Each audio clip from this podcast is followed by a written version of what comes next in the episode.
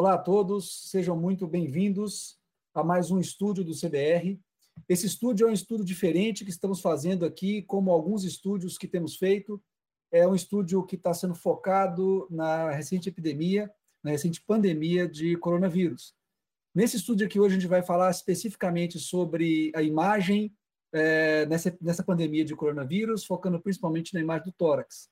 Hoje nós temos um prazer enorme de receber profissionais assim extremamente competentes, dedicados à tomografia. Né? Nós temos aqui, em ordem alfabética, o Benito Secato, que é membro da comissão de ultrassom do CBR, professor adjunto lá de Minas Gerais, da Faculdade de Ciências Médicas. Temos aqui também o Dr. César Araújo, que é o professor associado da Faculdade de Medicina da Bahia, diretor médico da Clínica de Imagem DASA. Temos o Dani Jacina Vodolinski, que é o coordenador da radiologia torácica lá do HCOR aqui de São Paulo. Temos o Gilberto Zarf, que é o radiologista torácico, professor da Escola de Medicina e, e radiologista torácico do Hospital Israelita Albert Einstein. Temos também o Gustavo Meirelles, que é radiologista torácico, gestor médico da Radiologia Estratégica e Inovação do Grupo Fleury, e o Pedro Torres, que é o radiologista torácico da Multimagem Hospital Ório. Eu agradeço a todos estarem aqui conosco, eu sei que está extremamente complexo, vocês conseguiriam um tempo para estar com a gente. Alguns recados.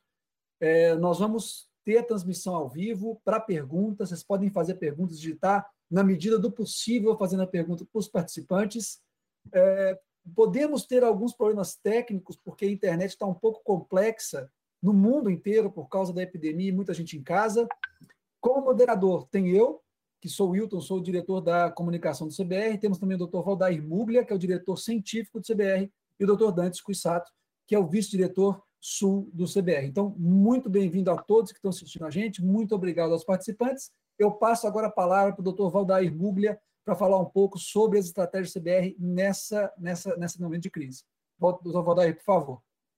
Boa noite a todos, obrigado, Wilton.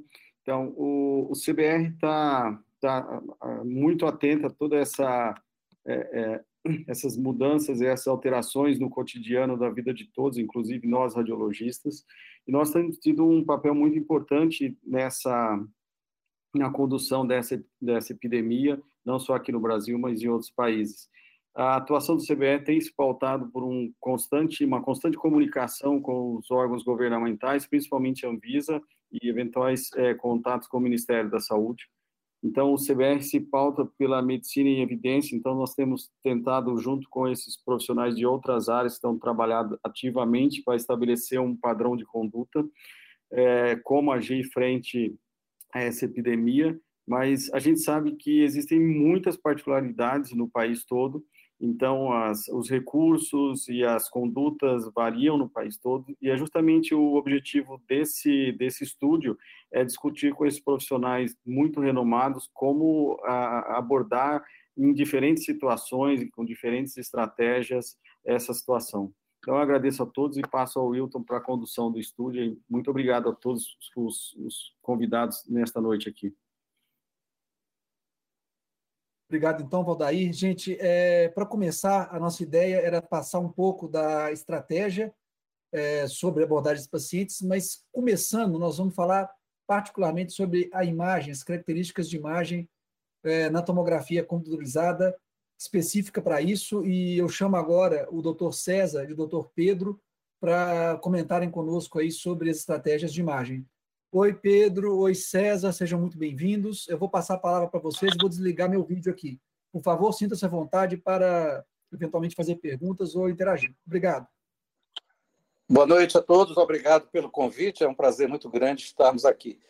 As alterações da tomografia computadorizada são alterações que dependem muito da temporalidade, ou seja, depende do tempo de evolução da doença nós podemos estabelecer critérios considerando uma primeira fase de 0 a 2 dias, onde 50% dos exames de tomografia podem ser absolutamente normais. Ainda nessa fase, o que nós vamos encontrar é um padrão predominantemente em vidro fosco, com a distribuição é, bilateral e assimétrica, sobretudo da região periférica, subpleural, e com maior envolvimento da região basal posterior. Pode aparecer eventualmente nessa fase algumas alterações tipo consolidativas. E na segunda fase, uma fase que nós estabelecemos entre o terceiro dia e, e, e, e o nono dia, nós podemos já ver mais predominância de consolidação, pode haver reticulações. Aquele padrão em vidro fosco pode ser encontrado também. Desculpe, o padrão de vidro fosco está geralmente presente com bastante uh, frequência e pode encontrar o padrão de pavimentação em mosaico. Chama atenção também que algumas, alguns padrões podem também ser demonstrados, padrões relacionados a uma reação que lembra muito a reação de pneumonia organização. Então, opacidade com distribuição perilobular. O sinal do alho invertido também pode ser encontrado. Na terceira fase, acima do nono dia até o décimo terceiro dia, geralmente a predominância maior é de consolidação, já começa a aparecer opacidades lineares, e o paciente, nesse momento, ele pode evoluir de uma forma ele pode evoluir de uma forma desfavorável e fazer um padrão semelhante a um padrão de dano alveolar difuso, um padrão de infiltração generalizada com distribuição geográfica. Isso lembra a possibilidade do indivíduo já numa fase mais avançada, com maior gravidade, estar fazendo dano alveolar difuso. A distribuição geralmente é periférica, mas nós encontramos muitas vezes distribuição em torno de feixe broncovascular, associada quase sempre à opacidade subpleurais, o que lembra muito a distribuição da BUP. Eu vou passar para outros comentários aí do, do colega Pedro. Obrigado, César.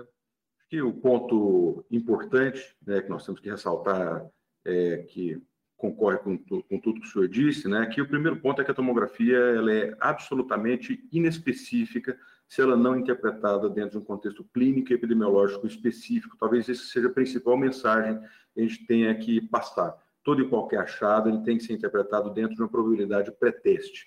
Então é muito importante né, a gente entender né, que tanto os achados tipicamente descritos pelo Dr. César, eles têm vários diagnósticos diferenciais, a gente sabe que o diagnóstico etiológico de qualquer doença infecciosa ele se baseia na identificação do agente. É, a tomografia ela tem uma acurácia é, bastante limitada né, para, dar diagnósticos de agentes etiológicos específicos. Então, a primeira mensagem é essa, que achados típicos têm vários diagnósticos diferenciais, né, especialmente todas as outras pneumonias virais, e quando nós falamos de influenza, quando nós falamos de, de metapneumovírus, quando a gente fala de é, adenovírus e, enfim, outros agentes atípicos também, como pneumonias por micoplasma, etc. Então, todos esses achados podem levar a achados bastante semelhantes. E, no outro ponto, achados atípicos, né, que nós temos é, é, visto descritos para, para a doença, podem, é, é eles não afastam a doença. Falando de achados atípicos, é, a maioria dos trabalhos tem demonstrado que derrame pleural é infrequente, linfonodomegalias e lesões escavadas são infrequentes, é, bem como as opacidades centrolobulares. Eu chamo a atenção para nós lembrarmos que, eventualmente, alguns pacientes com doenças pré-existentes, neoplásicas, etc., eles podem é, vir a, a, a padecer de, de, pneumonia pelo Covid-19 e, enfim, lembrar que pacientes que têm doenças pregressas podem até apresentar esses achados, mas em todas as casuísticas, em todas as casuísticas que nós percebemos na literatura, é, o agente Covid-19 não leva a lesões escavadas, derrame pleural, linfonodomegalias e opacidades centobulares. É, então, são achados ditos atípicos. Né? Ah, quer falar alguma coisa sobre sequelas, sobre como, como evolui o pulmão depois desse acometimento? Esses pacientes, eles, eles sofrem uma injúria pelo agente infeccioso. Essa injúria sendo intensa, ela vai promover um processo reparativo. Esse processo reparativo pode ser, ser feito pela forma de pneumonia organização, né? ou pode ser feito de uma forma resolutiva completa. Então, sobre a forma de pneumonia organização, nós vamos encontrar então esse padrão de opacidades periféricas, subpleurais ou então em torno de feixe, com broncogramas aéreos dilatados e muitas vezes com aquele aspecto é, irregular, aspecto varicoso do broncograma, já dando indicativos que há produção de fibrose né, naquele contexto de uma doença que está evoluindo. Evidentemente, se o paciente continua sofrendo uma injúria importante nos seus pulmões, né, vai haver maior proliferação fibroblásticas ao nível do intestino intraalveolar, uma maior proliferação fibroblástica, uma exudação proteinácea para dentro do espaço alveolar, descamação de pneumócito. Dessa forma, certamente vocês vão encontrar maior possibilidade de desenvolver uma fibrose mais intensa, sobretudo nas regiões mais acometidas, que são as regiões basais. É, nós vamos, evidentemente, é, ter futuramente é, considerações a respeito do que nós presumimos que ocorre a nível da, da histopatologia, que é uma, um aprendizado que nós tivemos na infecção pelo H1N1. Exatamente esse era o roteiro, esse era o processo de desenvolvimento da fibrose. E talvez um último ponto que a gente devesse chamar atenção, é, tem se discutido muito a respeito da quantificação dessas lesões e do valor prognóstico né, dos achados. Então, acho que o consenso do grupo foi de que é, essa informação na literatura, o corpo de evidência ainda é não suficiente né, para validar a quantificação, nada impede que no futuro isso aconteça, trabalhos é, mostrando inteligência artificial, né, mostrando quantificação, quantificação objetiva né, em relação a, a, a isso, é, o consenso do grupo foi de que é, ainda não há corpo robusto de literatura para validar a quantificação mas em situações específicas, se dentro de um contexto hospitalar, dentro do contexto da equipe, o radiologista seja solicitado a fazer isso, é muito importante, o radiologista pode fazer esse tipo de avaliação, mas é importante lembrar que essa avaliação ela é subjetiva, sujeita à variação interobservador e com todas essas ressalvas em relação ao corpo de evidência que existe para quantificação nesse momento da pandemia. É, Pedro, Pedro e César, é, eu acho que o Dante está querendo fazer uma pergunta. Dante, você quer fazer a pergunta? Tenho, eu tenho uma pergunta para o César e para o Pedro. Uma, é, um padrão de distribuição que tem sido bastante descrito nesses pacientes é o de pneumonia e organização, inclusive pacientes com o sinal do halo invertido. É, vocês têm algum reparo em relação a esse aspecto? Responder? Bom, nos casos que, que eu vi, algumas vezes o padrão de, de, de ala invertido aconteceu, Trudante. Então, de fato, né, talvez até a semelhança do que a gente observava durante a, a epidemia do influenza H1N1, ah, o padrão morfológico, o padrão tomográfico de pneumonia organização, ele tem acontecido com relativa, com relativa frequência. Né? Então, volta e meia, especialmente numa fase intermediária né, da evolução, ele pode ser observado, inclusive com, com aspecto de ar invertido, com consolidações perilobulares, conforme o Dr. César tinha dito.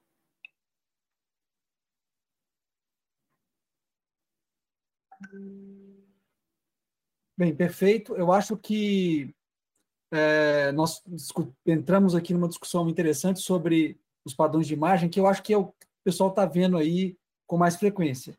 É, a gente vai passar agora é, para uma tentativa de abordagem um pouquinho diferente. Eu agradeço muito o Pedro é, e o doutor César por terem falado para a gente um pouco sobre isso. É, o próximo passo agora, pessoal, acho que é um passo que todo mundo está tendo muita dúvida e é sobre uma coisa que é extremamente dinâmica, como tudo que tem sido nessa doença. Coisas publicadas muito rápido, mudanças muito precoces. Então, assim, a gente vai chamar o restante do grupo aqui, particularmente o Dani, o Gustavo, o Gilberto, para discutir sobre como, como abordar esses pacientes, quem deve ser feita a imagem, em qual, em qual é, critério clínico, em qual aspecto. Então, eu chamo aí o Gustavo, o, o Gilberto e o Dani para discutir junto com o Dante esse aspecto. Então, assim, quem deveria fazer imagem, em qual aspecto? Aquele paciente que entra na clínica, entra no hospital e está sintomático, pouco sintomático e muito sintomático. Então, eu abro para vocês para levar essa discussão adiante. Obrigado. Obrigado, Hilton.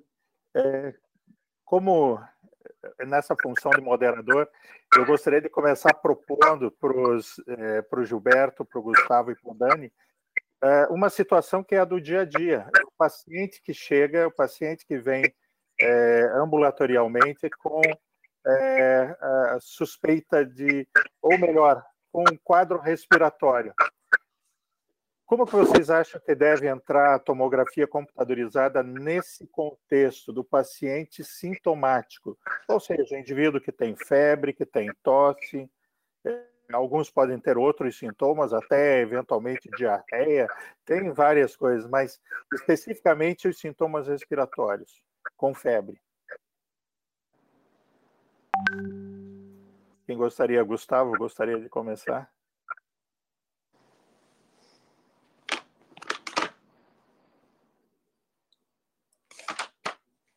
Dani, pode ir, depois eu, eu vou complementando, você já estava pronto. então, Na verdade, o combinado, o combinado, era o Giba, mas tudo bem, vamos lá. Então, então eu falo, não seja por isso. Cadê o Giba? Ah, é. Eu tô é aqui, não... tô aqui, tô aqui. Fala, então Giba, tá bom, é? não. Manda então, olha, se é, se é um indivíduo é, com sintoma leve, a, a recomendação é para ele não vir ao centro diagnóstico. E a gente não, não vê uma recomendação e não ter respaldo de nenhuma sociedade, nenhuma entidade de classe para que esse indivíduo faça tomografia. É bem verdade que nos últimos tempos a gente tem percebido, talvez pela ansiedade uh, do paciente, uh, às vezes a, da equipe que está atendendo, que esses indivíduos acabam fazendo tomografia não ter, a gente não tem o respaldo para isso, é, os sintomas leves, eles não deveriam chegar nesse ponto, uh, e o que a gente entende é que muitas vezes o que acontece é que existe uma ansiedade em relação a elementos prognósticos que são escassos, e as pessoas querem saber se elas têm uma extensão de acometimento grande ou pequena, como é que está. Uh, esse é o ponto que a gente está no momento e que eu acho que existe algum, alguma controvérsia, algum um pouco de ruído um pouco de dificuldade uh, em relação a esse assunto. Queria que o Dani e o Gustavo complementassem. Bom, é, é mais ou menos isso que o Giba comentou. É, acho que no cenário de paciente assintomático não há muita dúvida, todo mundo concorda que a imagem não tem nenhum papel, já que a tomografia não é específica, né? Então, a gente não vai fazer o diagnóstico baseado em tomografia. Então, um paciente assintomático, todo mundo se sente mais ou menos confortável que a tomografia realmente não tem indicação e, e a gente vê as pessoas realmente aceitando isso. No paciente sintomático, né, como você comentou, sintomas leves, não é um paciente que está tão dispineico que justifica a investigação por imagem, também não estaria indicado, quer dizer, porque não tem indicação de você buscar por imagem é, o que está acontecendo nessa, nesse paciente. São sintomas leves, ele poderia simplesmente ficar em casa, né, não buscar um serviço de saúde, porque pode simplesmente ser uma doença leve, inclusive não ser a infecção por Covid. E como o Giba comentou, a, maior dificuldade nesse cenário é que os clínicos se sentem muito angustiados, porque na indisponibilidade de kits, na indisponibilidade de um marcador de gravidade. Então, apesar da recomendação formal científica, quer dizer, a gente não tem embasamento para indicar esse exame, o que a gente vê é que estamos realizando muito mais exames do que deveríamos estar realizando. E e entendendo o lado do clínico, quer dizer, vivendo ao lado deles hoje, a gente fala assim, puxa vida, é muito complicado frente a um paciente que tem um sintoma e você fala assim, eu não vou fazer nada, eu vou te mandar para casa sem nenhum exame. Então, reforçando, a indicação seria não fazer, mas na prática a gente tem visto muitos exames sendo realizados nesse cenário. Gustavo? Então, eu queria só complementar o Dani, porque a gente tem visto, Dante, e depois eu volto a palavra para vocês três, né, que estão aí, acho que a gente pode conversar em conjunto. A gente tem visto uma angústia muito grande dos nossos colegas radiologistas e maior ainda dos nossos colegas clínicos com uh, relação à realização de tomografia e outros métodos de imagem nesses pacientes com suspeita de infecção pelo coronavírus. A nossa recomendação, Colégio Brasileiro de Radiologia, assim como a do Colégio Americano de Radiologia, Sociedade Americana de Radiologia Torácica é de não realizar tomografia, como o Dani e o Giba colocaram. Mas, desde que a gente começou aqui em São Paulo a fazer os primeiros casos que a gente tem visto, por mais que nós radiologistas tenhamos sempre batido na tecla da não realização em pacientes assintomáticos e oligosintomáticos, é que, pela falta de testes, principalmente, e pela demora do tempo de resultado do PCR, muitos clínicos estão solicitando a tomografia para esses pacientes com sintomas leves. Então, o que a gente estava discutindo, inclusive, a gente traz aqui para discussão de todos, seria manter a não recomendação da tomografia para pacientes assintomáticos, logicamente, a não realização da tomografia também para pacientes com sintomas leves, mas deixar a critério do clínico o pedido de tomografia nesses casos.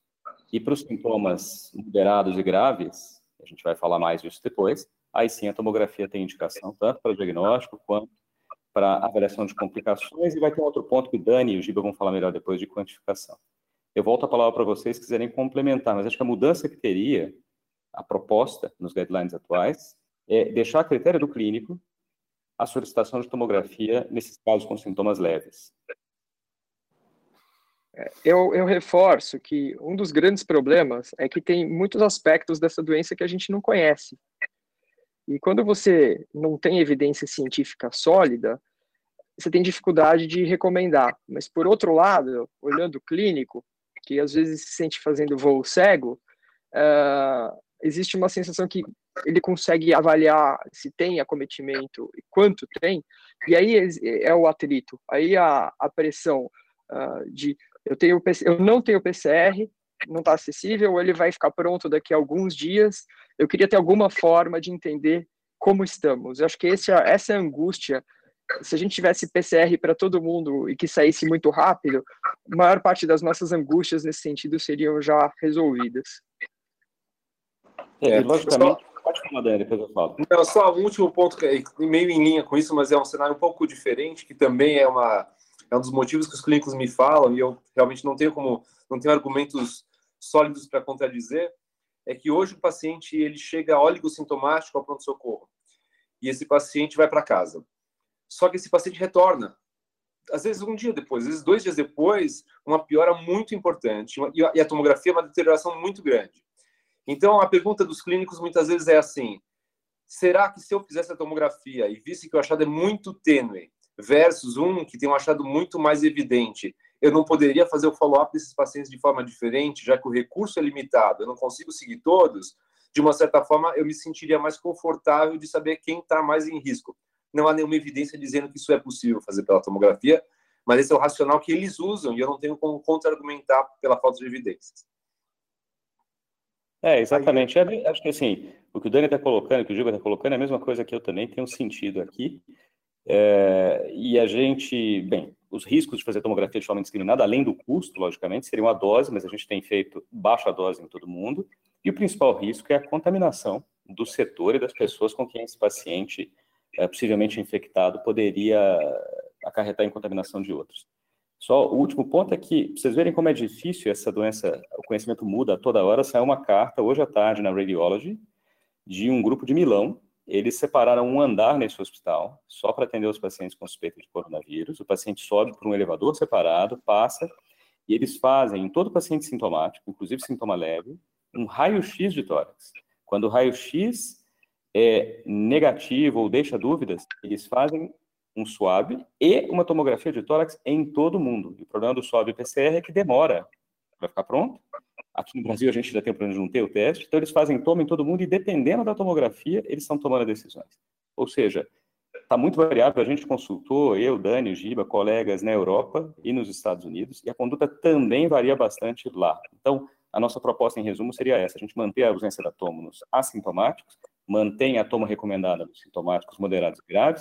A mudança seria sintomáticos leves, a decisão de pedir a toma a tomografia fica a critério do clínico. Um questionamento que eu faria para vocês, eu me ponho na, também na posição agora do clínico. Tudo bem, o paciente chegou com sintomas, é, digamos, moderados, é, respiratórios, faz a tomografia, e isso vai estar dentro até do laudo que vai, do, do que, que nós vamos colocar. Mas a pergunta natural é: isso é Covid? Então, quer dizer, até onde nós podemos ir com o nosso laudo definindo uma situação como essa? Então, Dante, eu, eu vou tomar a dianteira novamente e aí o pessoal me ajuda.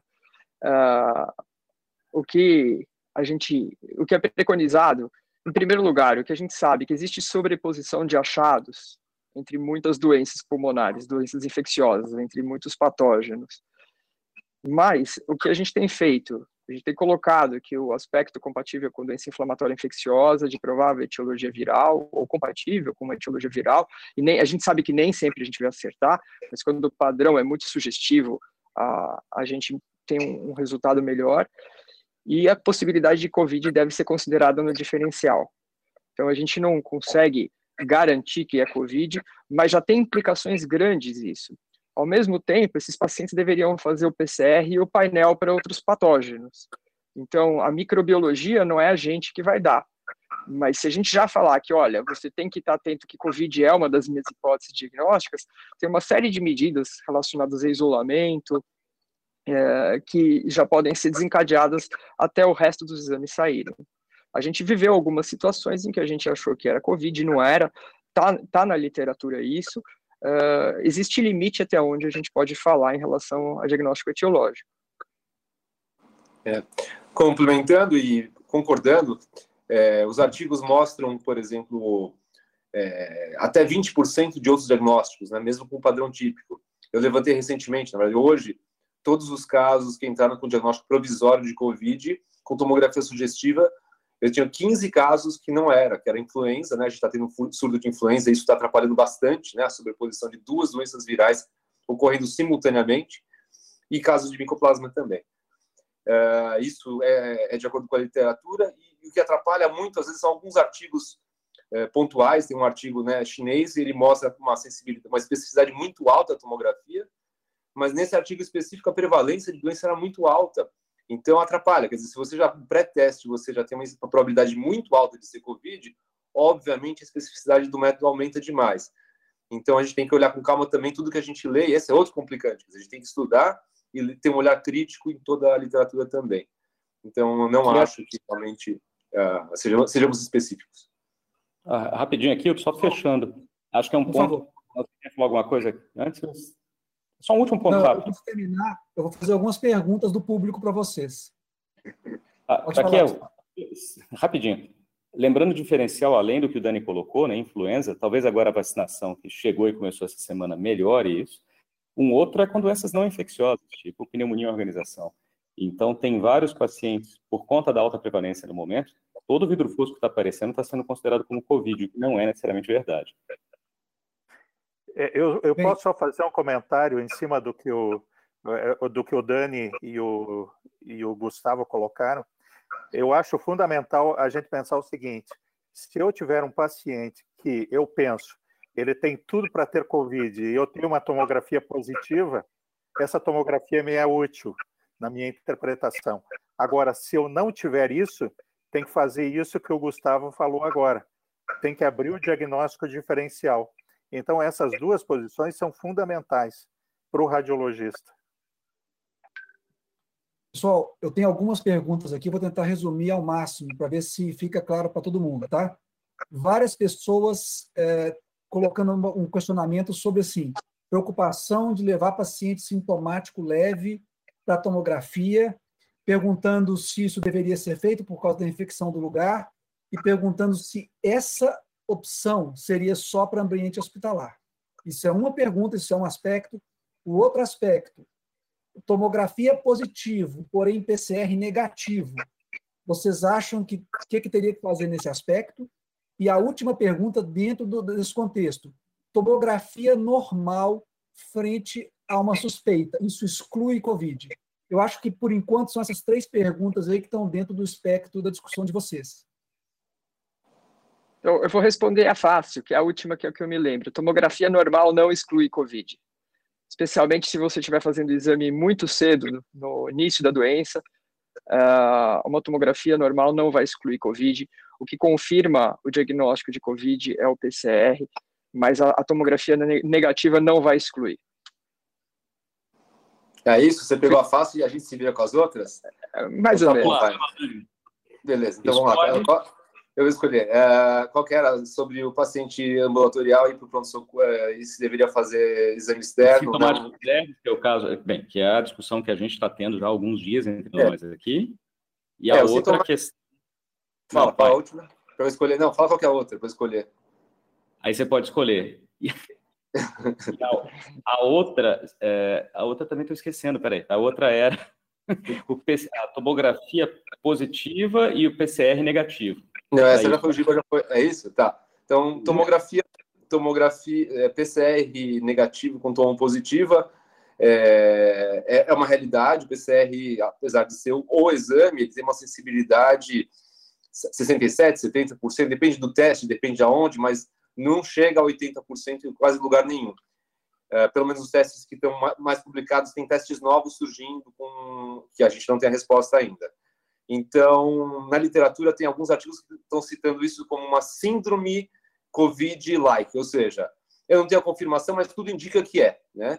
Uh, frente a uma epidemia, frente ao cenário de a probabilidade de pré-teste é muito alta, se tudo favorece, como o Dante falou, olha, a gente acha que é, a clínica tem a ver, tem uma história de exposição, a tomografia sugere o PCR é negativo, na minha visão, a gente deveria manter o diagnóstico provisório até se confirmar um segundo PCR, um terceiro PCR.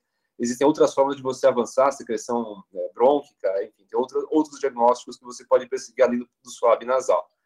Uh, e colher todo o painel, quer dizer, a não ser que você positive um outro, quer dizer, se você não tem nenhum positivo e, e o PCR e o específico é negativo, ainda persiste o diagnóstico provável.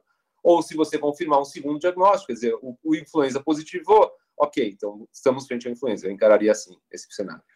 Eu só vou complementar concordando com o Dani.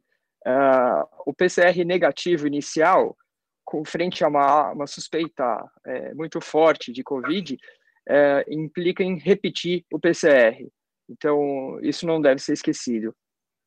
Só um comentário, então, em relação ao PCR, que tem pacientes que a coleta do, do, da secreção nasal, ela pode ser negativa, porque ela já foi positiva num tempo, ela negativa, e você vai ter positividade no lavado broncoalveolar. Daí vem a pergunta: deve ser feito lavado broncoalveolar? Não. Mas isso é o pneumologista que tem que saber, o intensivista. Mas muitas vezes a positividade só vai ficar para as secreções de via aérea inferior. Bem, vocês viram que o Giba pegou a pergunta mais fácil. E o Dani sobraram duas. E ele tá tipo aquele cara que aparece nos vídeos do WhatsApp, né? Que dá opção A e B, a A ele passar com quarentena. E aí ele perguntou, ah, qual que era a outra mesmo? Aí quando eu comecei a falar, ele já pegou a B. Então, sobrou para mim, logicamente, a pior de todas, né? Que é a. Que é, mas acho que é a pior, mas assim, é algo que a gente vem discutindo há alguns dias. Eu, o Dani, o Dante, o César, bem, o Giba, todo mundo que está aqui, o Pedro. E ninguém sabe ainda, para falar a verdade. Eu vou colocar experiências pessoais aqui. Eu trabalho num centro que tem unidades ambulatoriais e hospitalares várias unidades ambulatoriais. A gente já mudou o protocolo de atendimento pelo menos umas cinco vezes nos últimos dias. A gente não tinha equipamento de proteção individual, agora a gente tem, pode ser que falte depois de novo. A gente separou uma unidade só para atender casos sintomáticos respiratórios. Aí os pacientes começaram a reclamar, porque começaram a se sentir discriminados, estava ainda no, na unidade que só tinha gente doente, aí a gente separa de novo. A verdade dessa doença é, a gente sabe muito pouco ainda, e acho que a gente tem que ter humildade para falar que não sabe, que a gente vai fazer mudanças ao longo do tempo. Acho que, assim, temos uma posição, e isso, eu lembro até que o Dani e o Giba foram os dois primeiros a colocar isso, ter uma posição muito firme de nós não vamos fazer atomo, não vamos fazer atomo, ela é bonita na teoria. Na prática, o que a gente está vendo aqui, nos nossos três centros em São Paulo, é que os clínicos estão pedindo. Eles estão pedindo e, assim, é melhor a gente ainda deixar uma brecha, tentar ajudar o clínico e fazer com que ele não peça no assintomático, e pegar o sintomático leve, logicamente, proteger, a gente vai falar disso daqui a pouco, a equipe com equipamento de proteção individual e tal, e ajudar o clínico ali, deixar a critério dele, do que amarrar demais e deixar um guideline que ninguém usa. Então, não adianta ter um guideline que é bonito no livro e, ou no, no papel e não vai funcionar depois. Então, é por isso essa sugestão. Se vocês tiverem um alinhamento bom com o clínico, no serviço de vocês, e conseguirem não fazer atomo nos casos sintomáticos leves, ótimo, melhor ainda. Mas a gente está deixando a critério do clínico, em discussão com o radiologista quando possível, para poder traduzir o que a gente tem visto na prática nos últimos dias. Só último, nos últimos 10 segundos aqui, PCR, como o Gil e o Dani falaram, lembrando que pode ser falso negativo nos primeiros três dias. É um exame demorado, é um exame difícil de fazer, poucos centros fazem, você tem que achar o RNA viral. Então não é tão simples falar, faz um PCR, não está tendo, é um exame difícil de ter, e por isso a tomografia acabou assumindo um pouco o papel do PCR em alguns casos.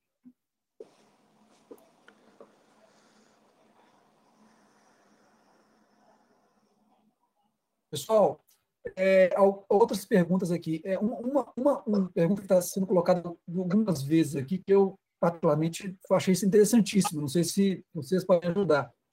É, SIDA, paciente com SIDA E dentro desses critérios clínicos, dentro desse negócio, tem pessoas colocando aqui sobre o paciente oncológico também. Se vocês têm alguma posição a respeito desses, desses dois grupos de paciente. Posso responder? É, só com experiência com dois casos. Um do HC é, de, de sexta-feira, paciente chegou com quadro de hipoxemia, HIV positivo já conhecido, e ele tem um padrão de consolidações, árvore em brotamento em base, ele, é, ele tem uma TB positivo, ele é positivo para TB. E ele também é COVID positivo, com principalmente em lobos superiores focos de vidro fosco. Então, disse, bom, vidro fosco em HIV positivo pode ser pneumocistose, mas tinha uma característica muito interessante, em vez de serem áreas de vidro fosco centrais, elas eram subpleurais. Então, uma apresentação maluca. Daí disseram, pode ser Covid? Bom, pode ser Covid e mais um monte de outras coisas. Isso daí é só na definição clínica. E um outro paciente, é, um quadro clínico respiratório, é, febre, é, e que apareceram áreas de vidro fosco no pulmão.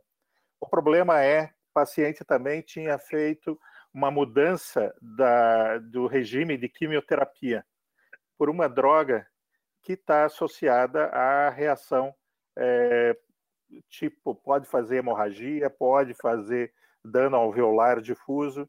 E daí, você escolhe o quê? É impossível. Essa é a minha opinião. Eu não sei. Eu falei com o um oncologista, e daí as posições eram: vai, vai investigar, mas do ponto de vista de imagem, poderia ser uma reação por droga, poderia ser uma infecção, inclusive pelo Covid.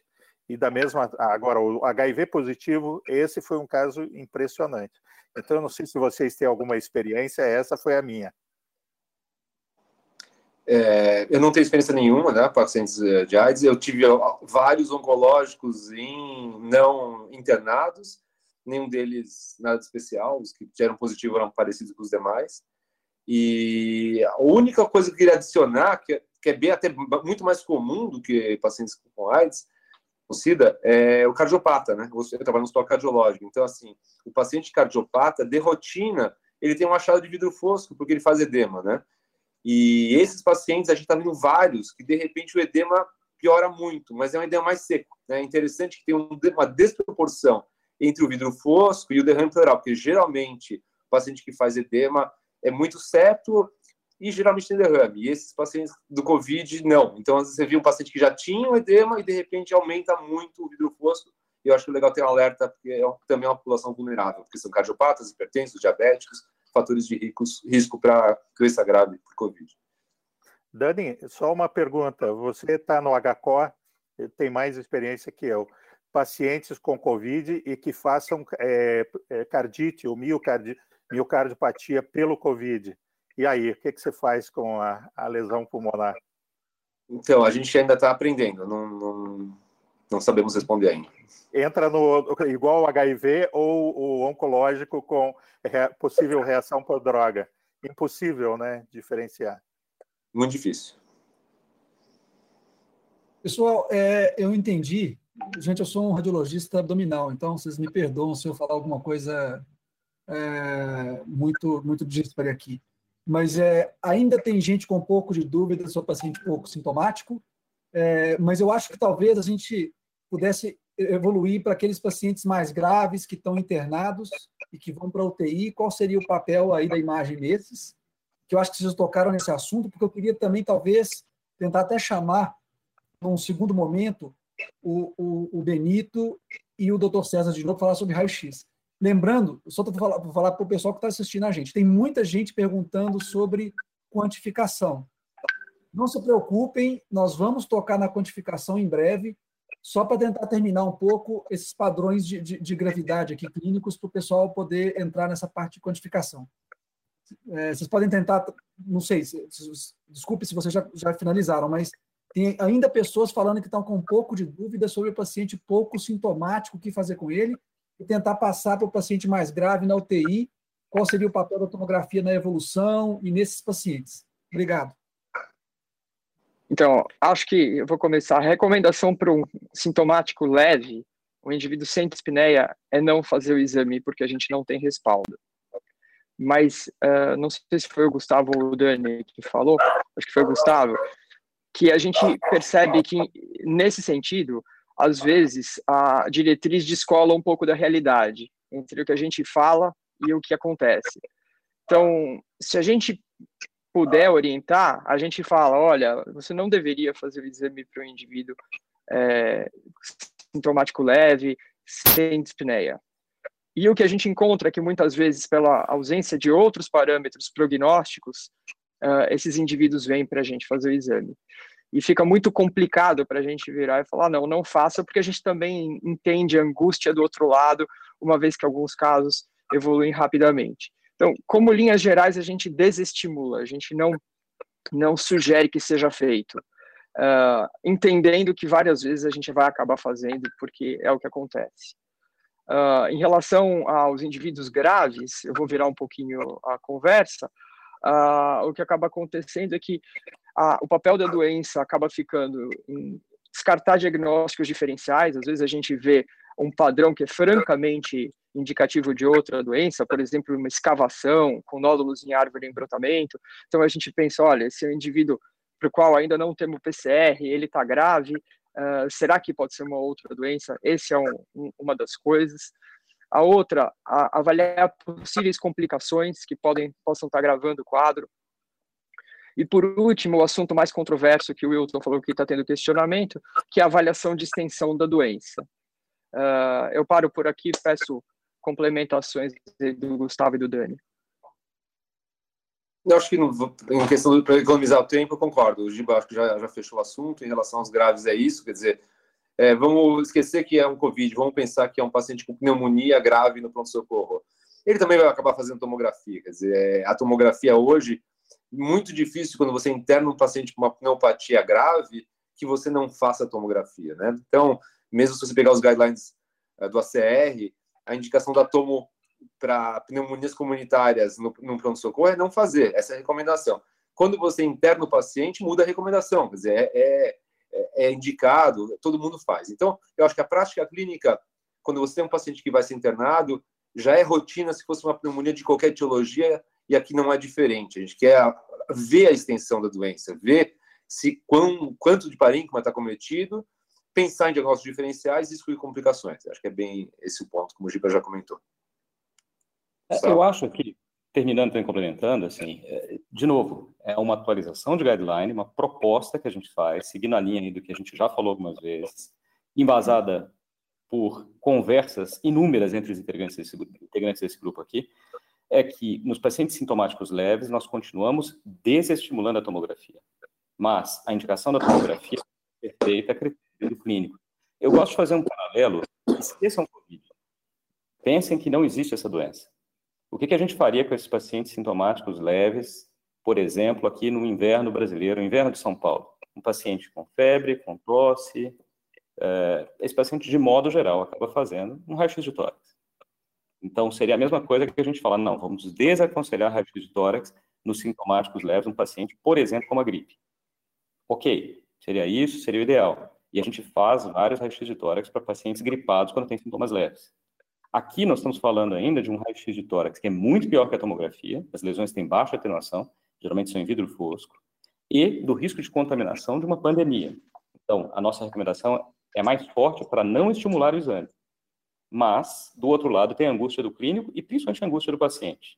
E é isso que a gente tem vivido. Então, quando temos equipamento de proteção individual, deixamos essa indicação a critério do clínico, embora ainda continuemos desestimulando o uso da toma. É isso, né, Dani? Giba, alguma coisa a mais? Isso aí.